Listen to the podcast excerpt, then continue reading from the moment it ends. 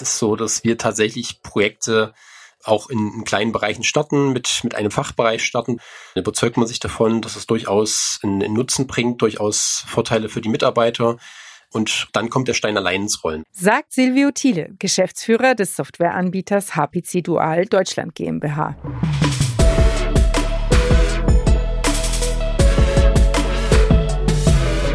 Willkommen bei BAM, Bytes and More, dem Podcast von Optimal Systems. Bei uns geht es um die Digitalisierung, um die Herausforderungen und Chancen, die sie bietet. Für Unternehmen, für Entscheider, für uns alle. Mit Expertengesprächen und Berichten aus der Praxis.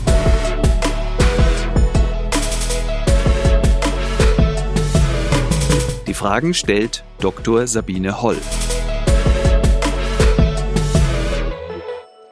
Wir sprechen heute über eine geniale Idee mit Silvio Thiele, der von dieser Idee so angefixt war, als er bei einer Münchner Managementberatung den Markteintritt des Briefbutlers in Deutschland begleitete, dass er kurz darauf die Seiten gewechselt hat und heute als Geschäftsführer der Deutschland GmbH von HPC Dual tätig ist.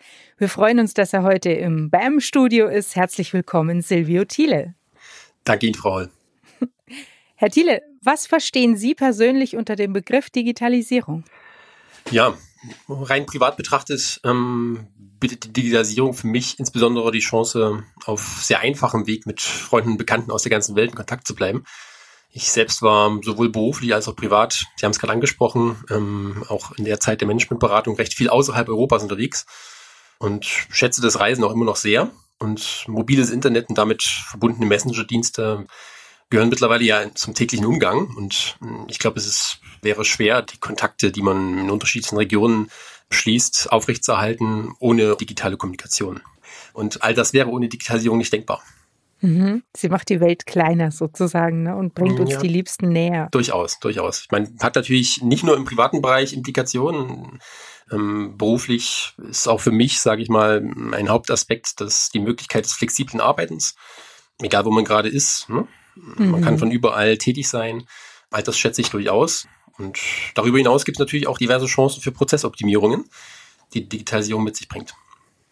Ihr Produkt, Herr Thiele, ist der Briefbutler, eine Software, die vereinfacht gesagt den Postversand digitalisiert. Briefe werden jetzt nicht mehr in München ausgedruckt, nach Berlin gefahren und dort in Briefkästen geworfen, sondern die werden digital verschickt und nur falls der Empfänger digital nicht erreichbar ist, so nah wie möglich an seiner Adresse gedruckt. Habe ich das so richtig beschrieben?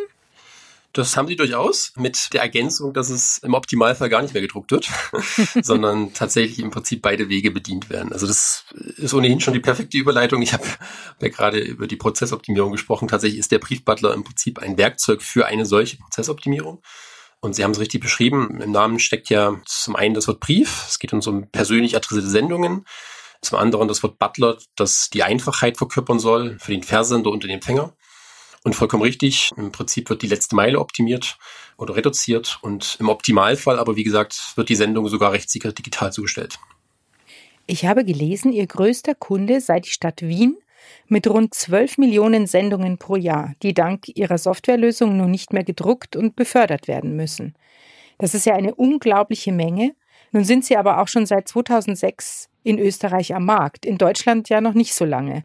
Warum ist eigentlich das Bürokratieland Deutschland hier so viel langsamer als die Alpenrepublik? Schöne Formulierung und ähm, ja, Sie haben das vollkommen richtig angesprochen. Es ist zu meinem Leidwesen ist noch der größte Kunde Wien. Die Stadt Berlin gehört noch nicht dazu. Wir sind dran. Wir haben aber mittlerweile Versender in 13 Bundesländern in Deutschland. Also wir sind da auf einem ganz guten Weg. Aber Sie haben vollkommen recht. Die Österreicher sind uns da durchaus einen Schritt voraus im Bereich E-Government. Wir haben das, wie Sie erwähnt haben, 2006 ins Leben gerufen, waren mit der Lösung da durchaus im Markt, bevor die Lösung nachgefragt wurde, wie das halt häufig bei ja, technologischen Neuerungen so ist. Und durchaus ist es so, dass wir da Österreich ja wirklich, wirklich um, ich habe immer so eine kleine Auseinandersetzung mit meinem, mit meinem österreichischen Kollegen. Er sagt immer, es sind mindestens drei Jahre, ich sage, es sind mindestens fünf Jahre.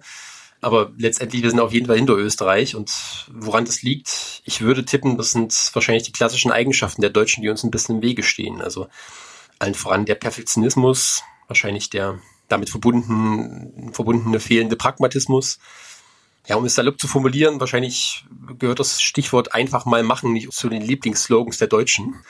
Und ich glaube, das steht uns teilweise einfach im Weg, dass wir gerne ja, bis ins Detail analysieren, konzipieren und im Zweifel zurückstellen, wenn wir kleinere Hürden sehen.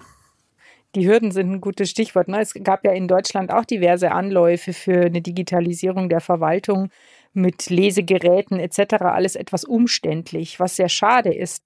Denn ich habe eine Zahl gefunden, die deutlich macht, wie groß das Potenzial ist, wenn wir flächendeckend auf eine digitale Briefzustellung umstellen könnten. Man spricht von etwa 100 Milliarden Briefen in Europa pro Jahr. In Deutschland alleine wären es 15 Milliarden Briefe.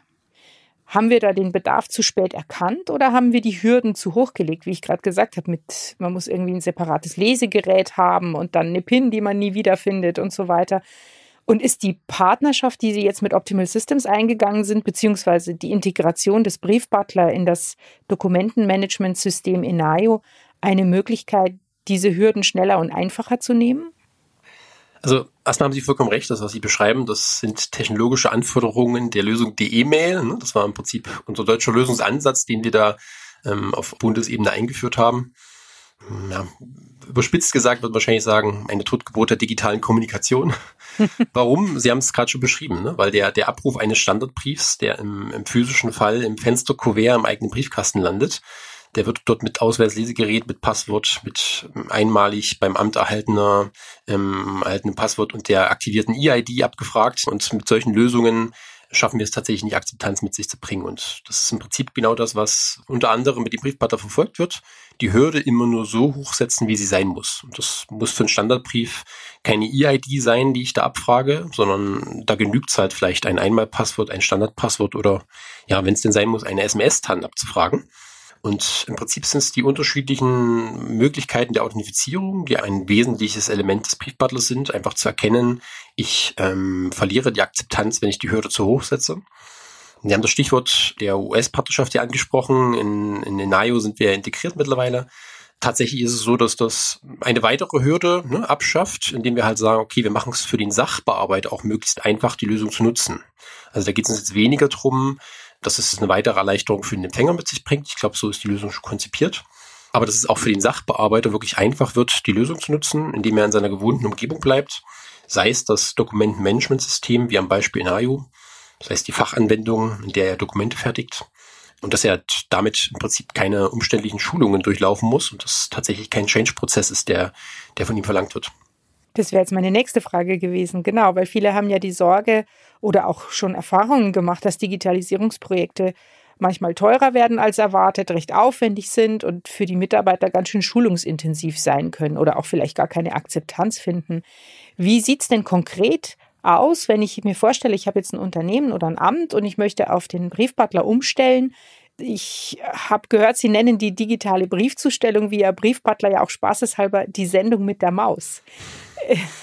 ja. ist diese Einfachheit da auch tatsächlich Programm.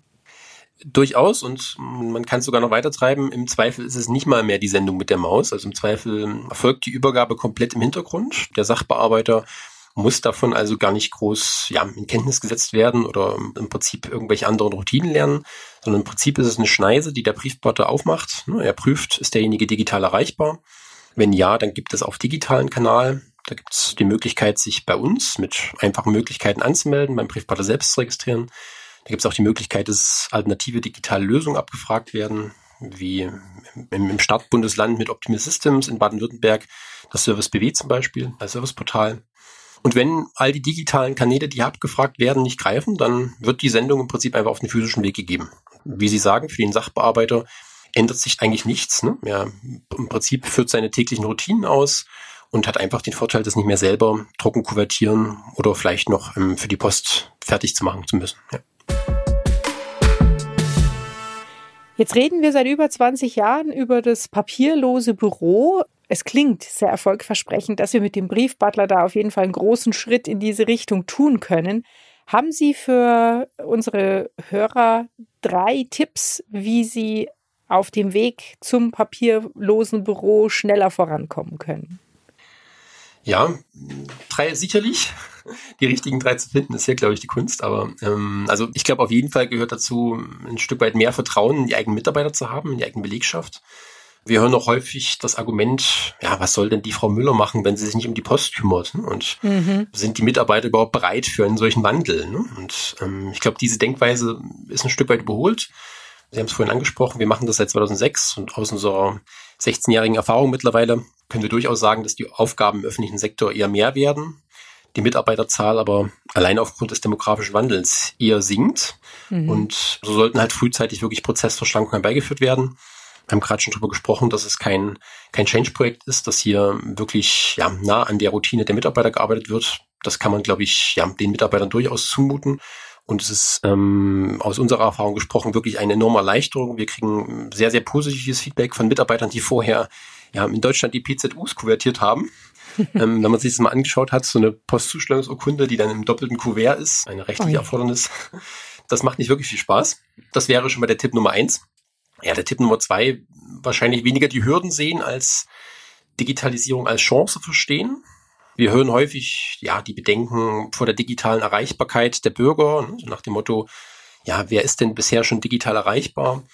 Und es ist ganz wichtig, dass bei unserer Lösung zum Beispiel, und das ist auch sicherlich bei Lösungen aus anderen Bereichen der Fall, im Bereich der Digitalisierung, wir stellen hier nicht nur die Technologie zur Verfügung, sondern wir stellen neben der Technologie auch diverse Methoden, die Thematik mit uns gemeinsam zu bewerben. Also sprich den digitalen Anteil gemeinsam zu erhöhen und im Prinzip ist das für uns der Startpunkt des Projektes, ist ein gemeinsames Projekt, wo wir gemeinsam vorangehen, Methoden auswählen, wo wir sagen, okay, die eignen sich für den Versender, um die eigenen Empfänger, seien es die Bürger im öffentlichen Sektor oder seien es auch andere Privatpersonen, Kunden, in die digitale Zustellung zu bringen.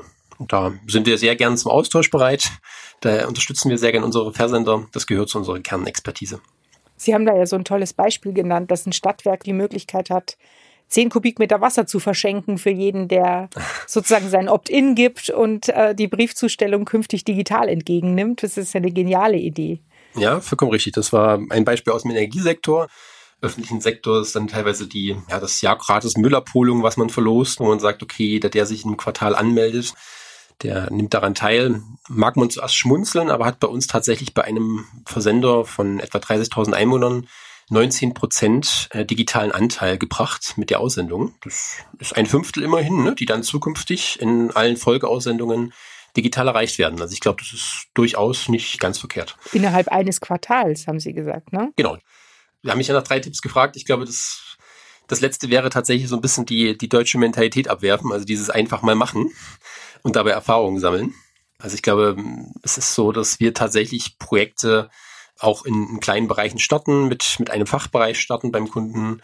Und dann kommt es von allein ins Rollen. Überzeugt man sich davon, dass es durchaus einen, einen Nutzen bringt, durchaus Vorteile für die Mitarbeiter. Und ganz, ganz wichtig hier nicht immer ja, auf 100 Prozent schauen, sei es 100 Prozent digitaler Anteil, sei es 100 Prozent aller Schreiben ja, mit digitalen Pendants versehen oder auch ja, 100 Prozent über Briefplatte versenden. Also ich glaube, hier geht es viel mehr drum, ja, eine 80-20-Sichtweise anzuwenden und zu sagen, wenn wir 80 Prozent damit erstmal abwickeln und die schnell gehen, dann hilft uns das viel, viel mehr, als wenn wir ja auf den vielleicht skeptischsten Bürger schauen, der seine Post noch physisch erhalten will, auch noch in 10 oder 15 Jahren. Ähm, wenn das so ist, dann soll er das doch gern bekommen. Und das mhm. sichert im Prinzip der duale Versand. Das wäre so das, was ich vielleicht noch so sehe. Der viel gepriesene agile Ansatz, ne? Erstmal loslegen und dann. Ganz richtig, ne? Ganz richtig auch da muss man sagen, wahrscheinlich war auch da der kleine österreichische Nachbarstaat etwas schneller als wir hier in unserem häufig gelobten Deutschland. Ich glaube, beim Thema E-Government lohnt durchaus der Blick in die Nachbarländer, ja. Lieber Herr Thiele, Sie haben mir echt Hoffnung gemacht, dass wir auch im Digitalisierungsschläferland Deutschland doch noch irgendwie flott vorankommen. HPC Dual mit dem Briefbutler ist bei uns jetzt auch auf dem Markt und setzt sich immer mehr durch. In 13 Bundesländern haben Sie gesagt, sind Sie schon in verschiedenen Kommunen und Verwaltungen im Einsatz. Das freut mich zu hören und ich hoffe bald auch in meiner. Vielen Dank für Ihre Zeit und das interessante Gespräch. Besten Dank, Frau Holl, auch nochmal. Danke.